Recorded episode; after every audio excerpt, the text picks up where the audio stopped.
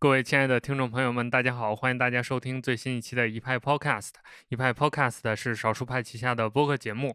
那如果大家刚才有听我们新的这个片头曲的话，就会发现今天的节目画风有点不一样啊。呃，是这样的啊，就是因为这个马上中元节了嘛，就是九月二号就是中元节。呃，我们之前编辑部的同事在聊这个事儿的时候，当时我只是有一个想法，说看看能不能有机会做这么一期节目，没想到聊着聊着还聊出了一些故事，所以我们今天就做这样一期特别节目，跟大家玩一下。啊，不管我们听众朋友们对于鬼神之事信或者不信都不重要，我们今天就呃聊一些之前我们没聊过的话题。一直以来，一派 Podcast 的这个节目相对都比较严肃，请的也都是各行业的一些优秀的从业者啊，聊的话题也都是相对比较严肃的话题。所以，我们今天想换一个玩法，以特别节目的形式跟大家聊一聊这个中元节的一些习俗啊和一些相对比较玄的故事。呃，所以今天跟我们聊天的两位嘉宾也是大家熟悉的两位编辑，首先是三阳，Hello，大家好，我是三阳。呃，然后是陆中南，啊，Hello，大家好，我是陆中南。这两位同事其实之前都以各种方式参加过我们节目啊，呃，我们的读者应该也都对这两位很熟悉了，呃，就不过多的做自我介绍了吧，我们就直接开聊，呃，先跟大家聊一下我们今天要讨论的这个主题吧，就是中元节。可能每年到这个时候，大家都会在一些播客啊，包括一些媒体上听到或者见到这个名词。可能大家自己也会私下聊一聊。那中元节是怎么回事？可以跟大家先简单介绍一下。其实这是一个可以说融合了汉传佛教和中国土生土长的道教的两个宗教的一个节日。在道教里面叫中元节，就是大家现在熟悉的一个统称。呃，那它还有另一个名字叫盂兰盆节。其实这个名字就是佛家的称呼，与之相伴的还有一个概念就是鬼月，那就是农历的应该是七月，就在整个这个月内，可能各地会有一些习俗，包括会有一些说法，比如说什么鬼门大开啊，在整个这一个月里头，这些亡灵啊，这些异次元的生物们都会出动，然后出现在就是和我们这个世界的交界。啊，那中元节这个节，包括盂兰盆节本身，它的意思其实就是普度众生，就是给这些亡魂超度的一个节日，所以才有了什么鬼门大开这样的说法，就是在这天或者在这个时期，道家或者佛家的那些长老们、那些修士们，他们会给这些孤魂野鬼做一些超度，做一些法事。然后，呃，像佛教里的话，因为有六道轮回嘛，那可能堕入一些什么地狱啊，或者不在轮回里面的这些孤魂野鬼，就需要有大师来带他们去修行，带他们去转生。那在道家里面呢，就是超度了，就是把亡魂超度转世投胎，也是一样的。所以，呃，才有了中元节什么遇鬼呀，或者是一些说法。那与之相伴的就是中元节还会有一些民俗。各地应该都会有一些类似于祭祀呀、祭祖啊、烧纸啊的活动。有一个那个迪士尼的电影，之前奥斯卡最佳影片，Coco 啊，对，Coco 对吧？对，就 Coco。就有点像那个电影，就是在这天或者在这个时期，你的家人的灵魂会打开扇门，然后来到你家里，所以家里面也需要有一些祭拜，有一些什么上供之类的事情。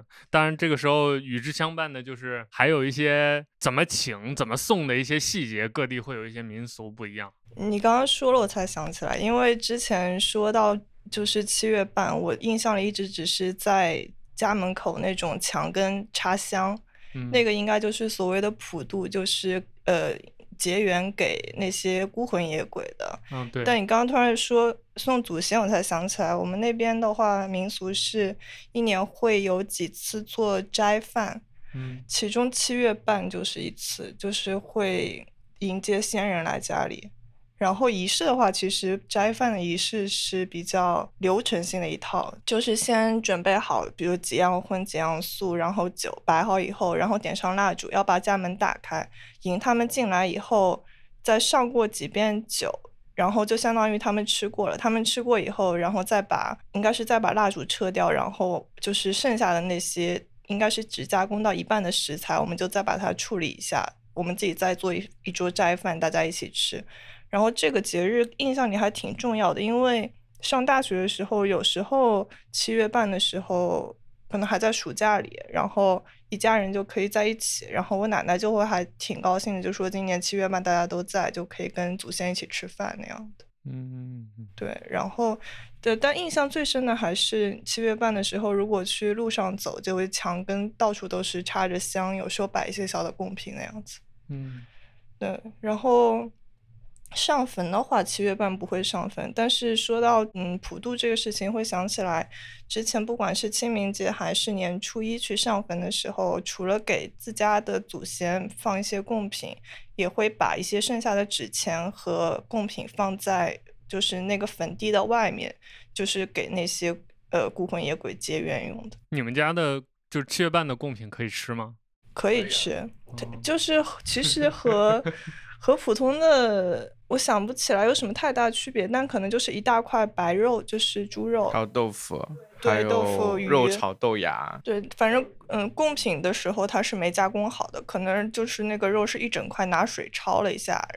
那我们自己再要做的话，就把那个肉再做成红烧肉啊什么的。对对对，你们是等于供半成品，然后祖先吃完自己再吃成品这样？对对对，哦，而且我小时候就是会被我爸妈就是要去敬酒嘛，下酒就是他要有大概三四轮敬酒的时候，一定要注意身体不能碰到椅子，然后就是请来之后是就是要假定祖先们是坐在椅子上在进行呃进餐，然后你敬酒的时候就千万不能碰到椅子。啊，所以不让碰椅子的原因就是，也许那儿有一个灵体，对对对可能会碰到它。是，就是你要像那里有一个人坐着一样，给他们上呃下酒。做这个事情的时候，你们心情是怎样的？真会觉得那儿有个东西吗？或者有什么 feeling 那种感觉吗？还是挺庄重的，我感觉。会有觉得那一瞬间，比如说气氛不一样了，或者是真的感受到某种气场吗？实际上，我第一次做这个的时候，年纪还挺小的。然后我当时并不知情这个习俗，只是爹妈要求说你去倒那个酒不要倒太多，因为要倒三次。然后你到的时候千万不能碰到，不能碰到椅子。然后我很听话，就乖乖到了。这里顺带要一说啊，就是三阳和陆中南可以说是来自同一个地方，所以民俗上应该是挺相近的。浙江东南沿海嗯，差不多。对可能因为我们那边有出海啊什么，所以这种民俗保留的比较完整了。然后你说有没有什么 feeling？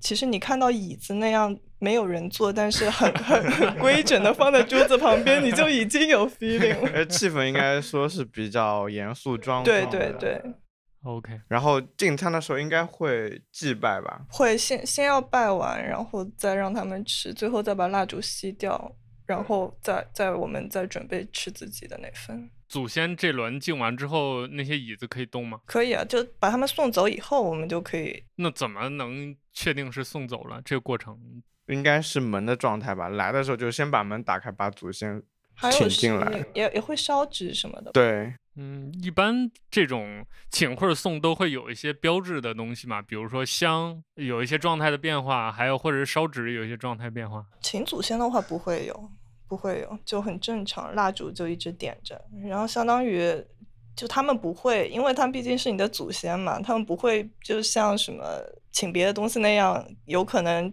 赖着不走。对对对，那个可能性没有，所以基本上我们仪式做完了，你就可以假定他已经走了。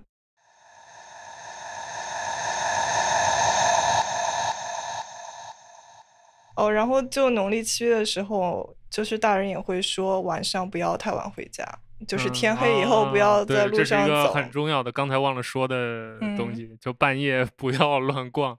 就整个七月都早回家。然后我们那边普陀山嘛，然后农历七月其实最大的客源就是福建商人，他们是不会来拜佛的。嗯，所以农历七月也是一个，呃，在拜佛这方面生意比较冷清的一个月吧。我刚好认识一个朋友，他们家就是佛教徒。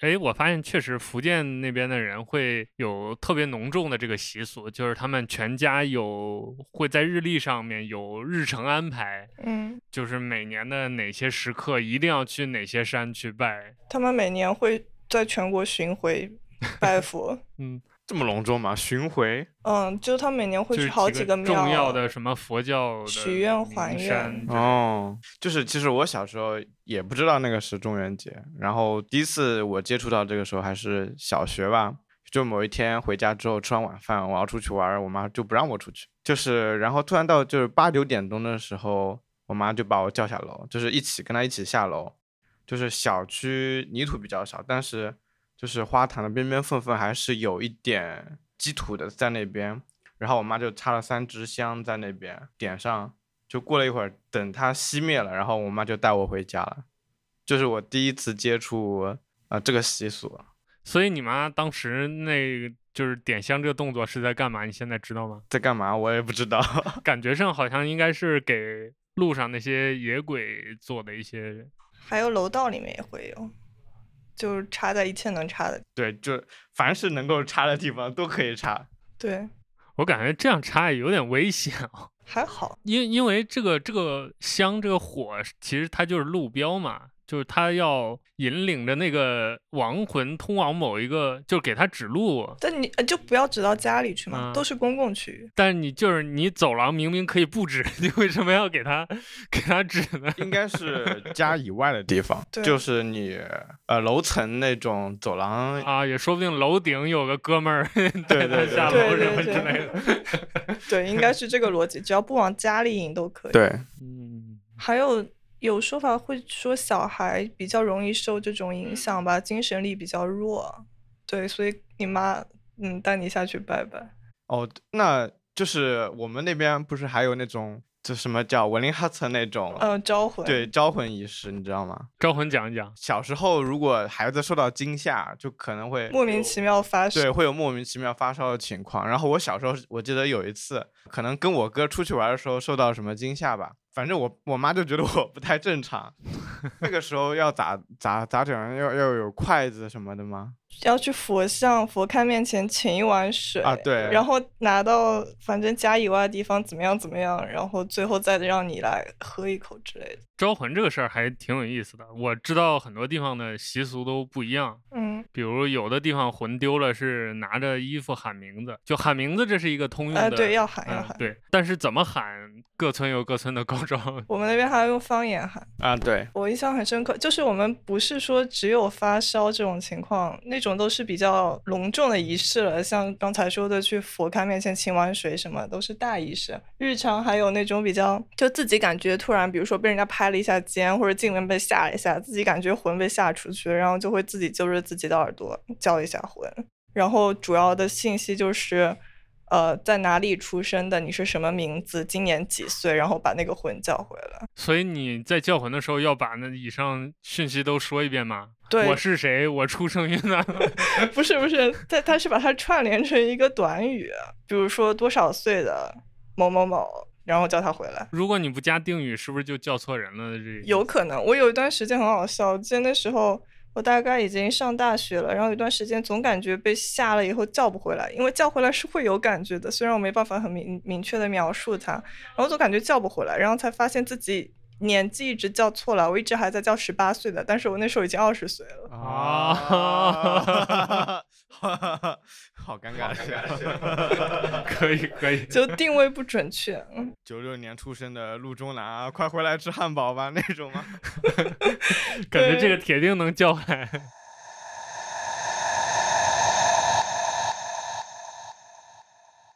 那我们刚才讲了一些民俗啊，接下来我们就讲几个小故事吧。呃，也是我们熟悉的，或者是发生在自己身上或者身边的故事。呃，还是先请三阳跟我们讲一讲吧。呃，我其实要讲的不是我自己的故事，但是也跟我有关吧，因为我以前是一个特别喜欢睡午觉的人，尤其是暑假在家什么的，我可能从两点睡到四点，然后觉得很舒服。但是后来上了大学之后，后来有一个室友，他就是感觉比较容易受到呃所谓的灵异事件的影响。然后跟他在住在一个宿舍的时期，首先是从他那里听说了一些让我感觉有点嗯毛骨悚然的灵异事件，然后我自己在跟他一起住的日子里，也特别容易做那种连环的梦，午睡的时候就那种五层六层，我以为自五己层六层可还行。有，我刚刚翻印象笔记，我还记了，有很深印象很深，就是会有那种我以为自己已经醒了，然后我我我在跟他们复述我刚才做的梦，然后我会发现我还在梦里，然后我再从那个第六层梦醒到第五层，然后我又跟他们说，刚才我醒不来，我叫你们，我以为我在梦里，但其实这时候我还在梦里，就这样一层一层醒过来，好酷啊，很累，特别累。然后有时候醒过来，我就感觉已经。就是真的要窒息了，就这个觉跟没睡一样，就比没睡还累。所以从那之后，我就挺少做，挺少睡午觉了，就是为了避免做这种一层一层套起来的梦。你这种梦在电影里面，人家还要用仪器才能达成，但真的很很累的。就是特别是那种你以为自己醒了，还在跟室友描述刚才我在梦里怎么梦你们，然后发现自己其实还在其中某一层梦里的时候。然后，不过这种梦我就是从那个宿舍不住在那个宿舍以后就很少做了，所以我会倾向于其实跟那个呃室友有一些关联。那个室友有什么特别之处吗？除了爱讲鬼故事吗？他不是爱讲鬼故事，我是感觉他就很容易受这些影响。比如他有一次，我们那时候宿舍是四人间，然后四个人全都睡上铺，然后他是我的对床，就是中间有一条走廊。啊，他之前就是特别容易做一些噩梦啊，然后看到一些，比如说他会说在走廊看到什么，但是我们也没看到。然后有一天早上醒来，他就说他看到我和我临床的那个女生在我的床底下玩手机，半夜两三点的时候，然后他还叫我们。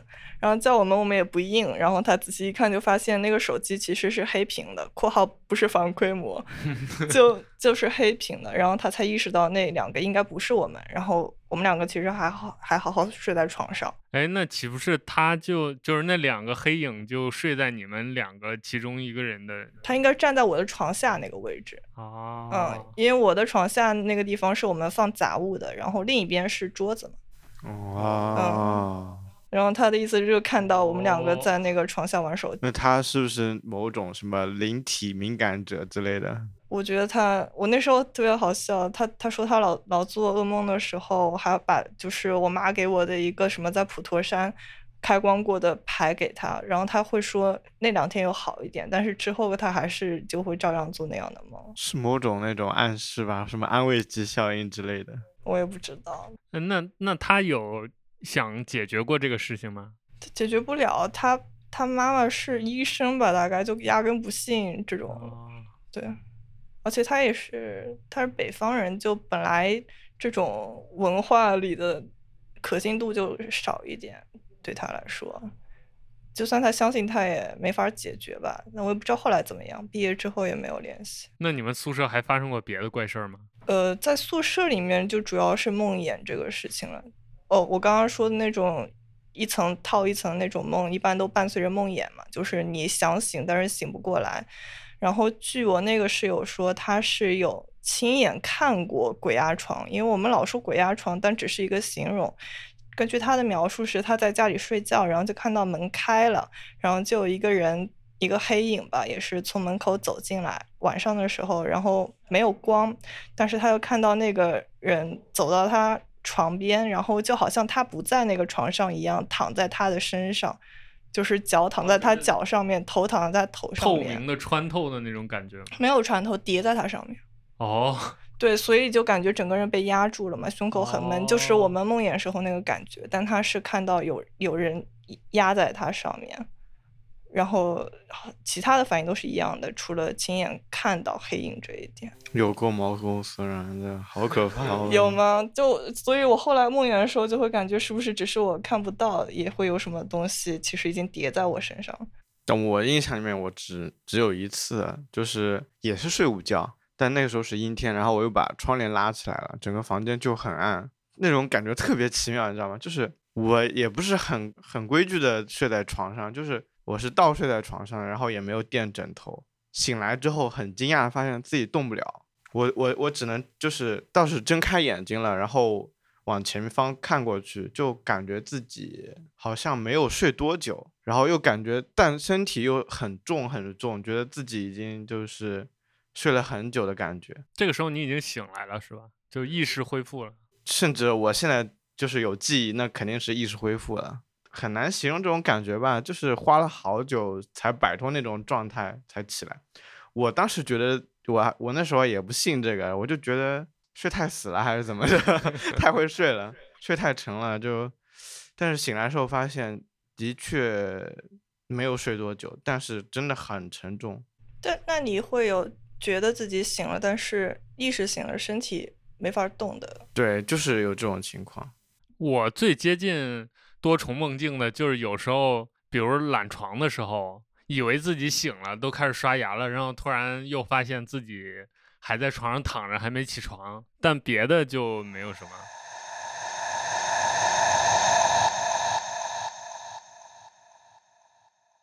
哦，还有就是意识到自己快醒不过来的时候，会会大喊室友的名字，但发现喊不出来，就跟很难醒过来的时候用力拍床，但发现手其实没在动一样。就是典型的鬼压床的。对对对，我那时候特别频繁，就可能我睡啊，反正每睡一次午觉就会有一次。那晚上睡觉呢？晚上不会，只有午觉。所以这个鬼有点意思啊。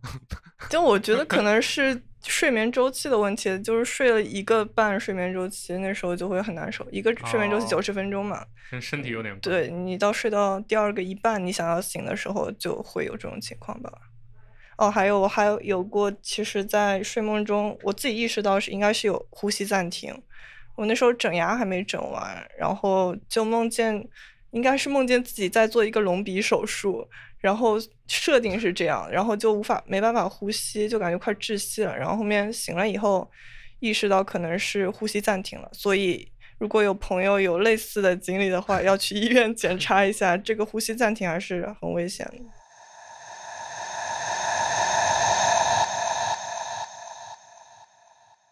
就其实我不知道你们，我先问你们吧，你们会经常梦见自己在梦里杀人吗？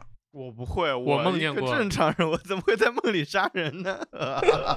我我梦见过几次，就是有详细的作案过程，还有比如杀完人之后所有毁尸，呃，对，所有的那个心理过程都有。啊，对我也会，我会有那种什么，我我的人生从此就不清白了的啊，对对对对，后悔感。但同时要很精密的把现场尸体处理掉，对。反正在我对所谓的罪案类故事还不感兴趣的时候，我就挺经常做这种杀人的梦，然后还梦里会很很有逻辑的处理尸体，比如说什么用汽油烧是烧不干净的，然后要把它埋在什么学校门前的某个土坡下面。还好那些同学现在都还活着，我对不起他们，就是我对他们，我跟他们没有什么特别的交集，就是很普通的班上同学，但是他们在梦里会成为我的。啊，杀戮对象，你这看来没少杀呀！你这作为你的同事，我现在有点慌。就挺多次的，很频繁。现在好一点，可能在学生时期这种梦就很频繁。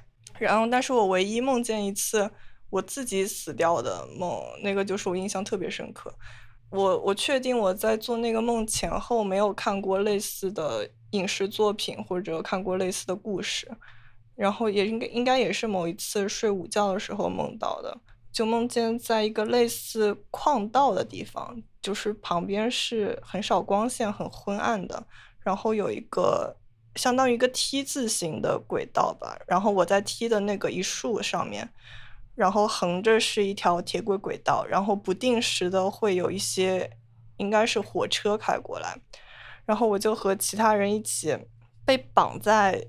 绑被绑绑着双手坐在那个地上，然后每当有车要过来的时候，就会有应该是穿着军装或者某种制服的人把前面的人推下去，就相当于是一种处刑嘛，就一一个一个推下去。但因为前面就两个人死之前死之间其实是有时间差的，你会知道自己离死还有多久。然后大概我前面四五个人一个一个被推下去之后。就我前面没有人了，就只有我了。然后我当时就有非常强烈的有没有办法逃走，不想死这种心情，但其实没有办法逃走。然后就下一个车开过来了，我就被推下去了。然后我就在梦里死掉了。然后在梦里死掉以后，我还有意识，应该是所谓的肉体死了，灵魂没死了。大概后面就是有一种很要给前世报仇那样的心情和剧情。不过这个剧情后面没有展开。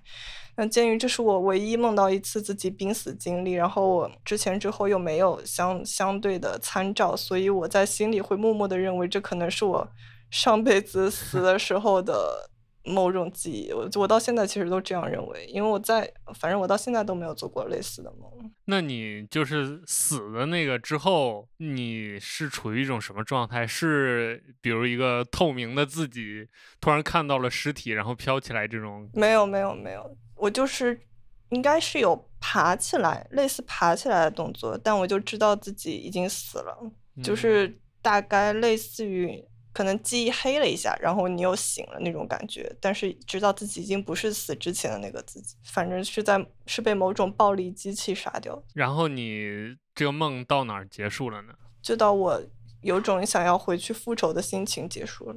通常来说，一般就是梦里死了，这个人就醒了嘛，就会被惊吓。对对对对对。这是会的，我有时候还有那种很频繁的什么从高处落下去那种，但那个真的很清楚，我就知道自己死了在梦里，而且还有后续的展开。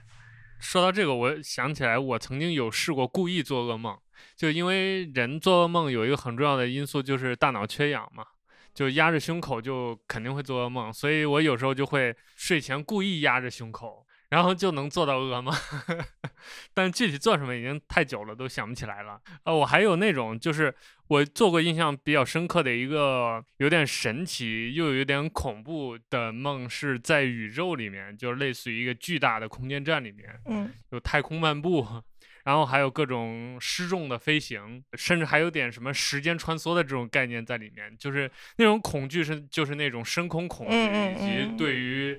对于时间的恐惧，就有点克苏鲁的感觉，就是我面前面对的是一个巨大的未知的深渊，那种恐惧，但也只有一次。后来我特别想再做一次，因为我特别喜欢宇宙嘛，特别喜欢太空题材，我想再做就再做，做不到了。那是我印象比较深刻的一次。哦，我还有一次半夜梦到被人追杀，然后我就。我就想着我拿把枪继续去做梦，然后再再回到梦里的时候，我就拿着枪把坏人干掉。哇，那你这清明梦的状态嘛？是吗？就很多人故意做这种清明梦，就是去练习嘛。因为人百分之百晚上是会有大脑活动，会有做梦的嘛。但大部分人都记不住，所以清明梦的第一道练习就是在你意识恢复的时候，能记得昨天的梦有多少就记多少，就不断的练习，先把它记下来。然后慢慢的去干预这个梦境，比如说，就像《盗梦空间》里面有那个陀螺一样，就是你要给自己在梦境里面跟现实有一些区别的东西，在梦里面能够提醒自己的意识，我是在做梦，然后接下来再操控梦之类的。我还记得，我就频繁做噩梦的某一个暑假，我还那时候应该是在微博或者什么地方许愿，就是我不想再做梦了，就是太累了。然后自从我发那条微博之后，就不再做。不再在午觉时做噩梦了，但后来我又觉得这样好无趣啊，我就没有什么可以记下来的梦了。然后我又发了一条微博许愿，说我还是还是想做那些很有意思的梦。然后之后我又开始做梦。所以你的那个掌管命运之神每天也刷微博，还挺闲的。不知道他喜欢什么热搜。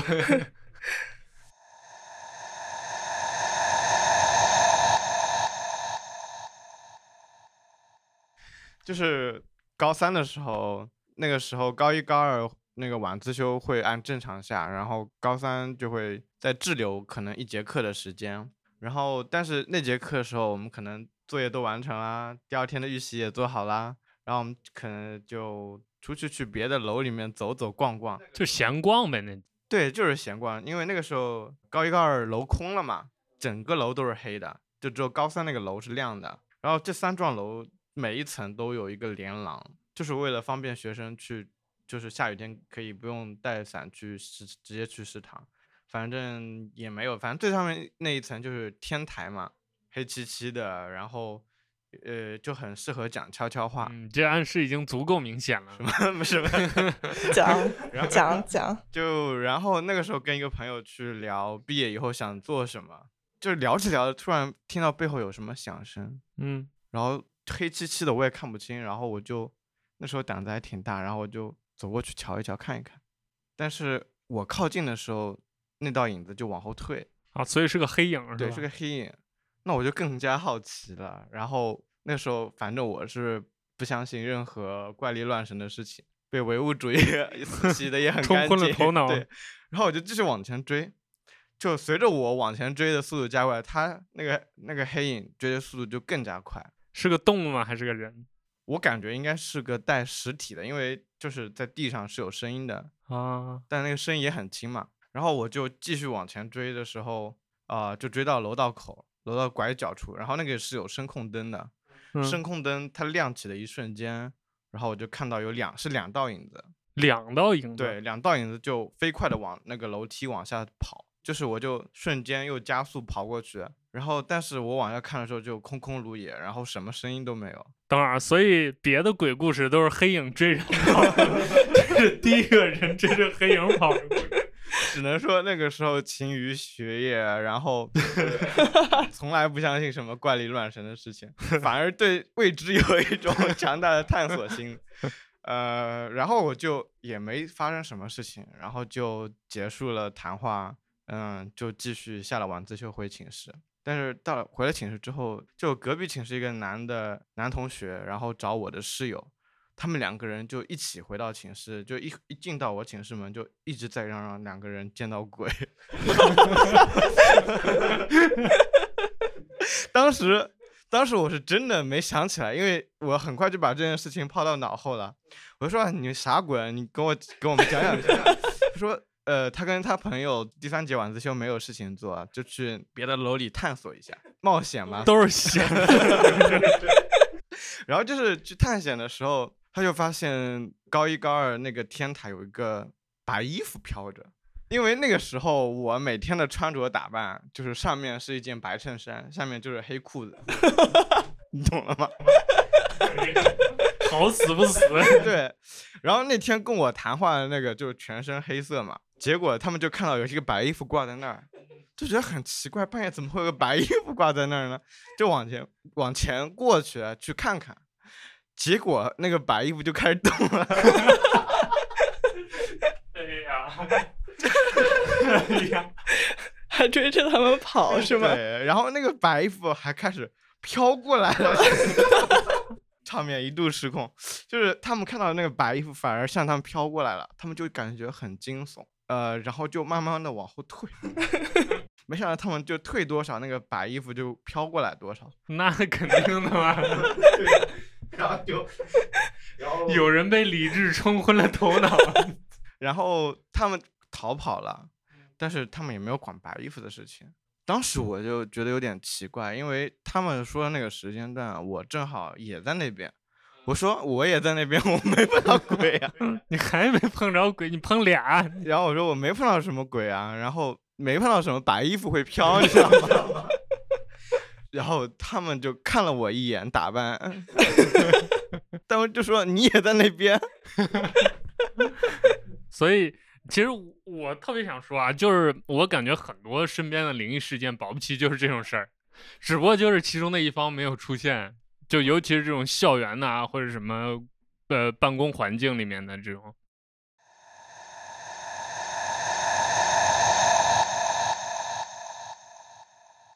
一个神奇的鬼故事冲淡了之前所有的阴霾。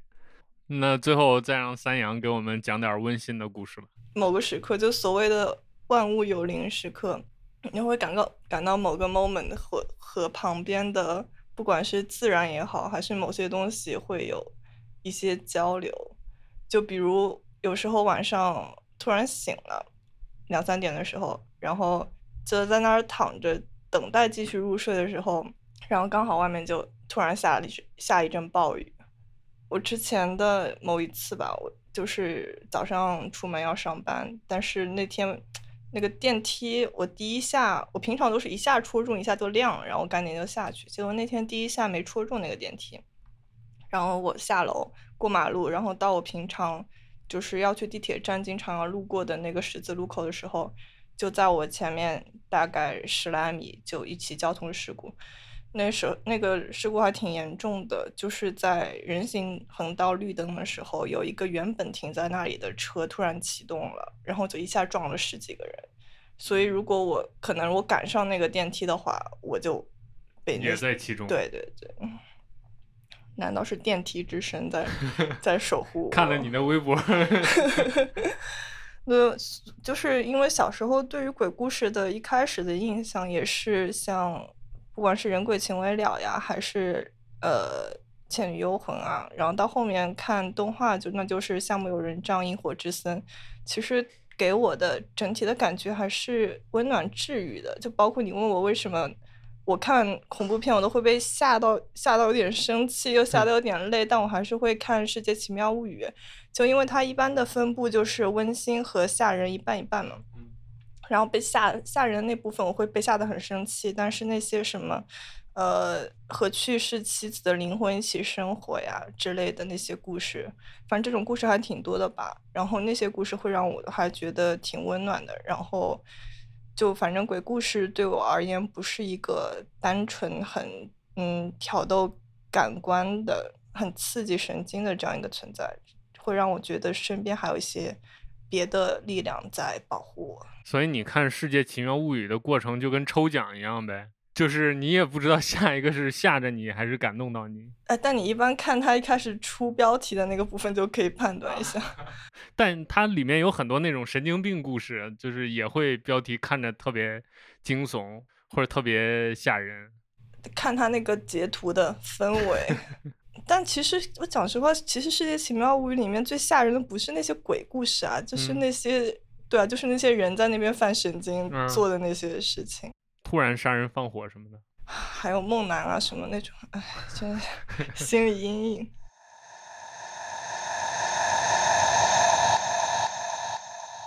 好，那我们今天节目就录到这儿啊，跟大家聊了几个生活当中的一些小片段和小感想。啊，我们这期也不做总结了吧？而且我们这期也不抽奖了。这中元节抽奖，你说抽点啥合适？好像都不太合适。抽伞啊！晴天雨天，伞下总是干净的。这句话已经刺激三阳一天了。第三次，第三次。嗯，所以那好，那就抽伞，好吧？抽伞。呃，我们听众朋友们看到这期节目在少数派主站的文章，记得在评论区留言，讲讲你的身边的灵异事件，或者是温情温馨的事件，或者是刚才那种傻屌搞笑的事件，都可以。我们在评论区抽两把伞吧。最后还是谢谢大家订阅和收听一派 Podcast。啊，我们今天跟大家借着中元节这个机会聊一点轻松的，也也不轻松啊，一半轻松，一半还是蛮紧张的。这个话题就是也跟大家换换口味。那之后我们还会有一些新的内容，也希望大家继续订阅和收听我们的节目。我们下期再见，拜拜，拜拜，拜拜。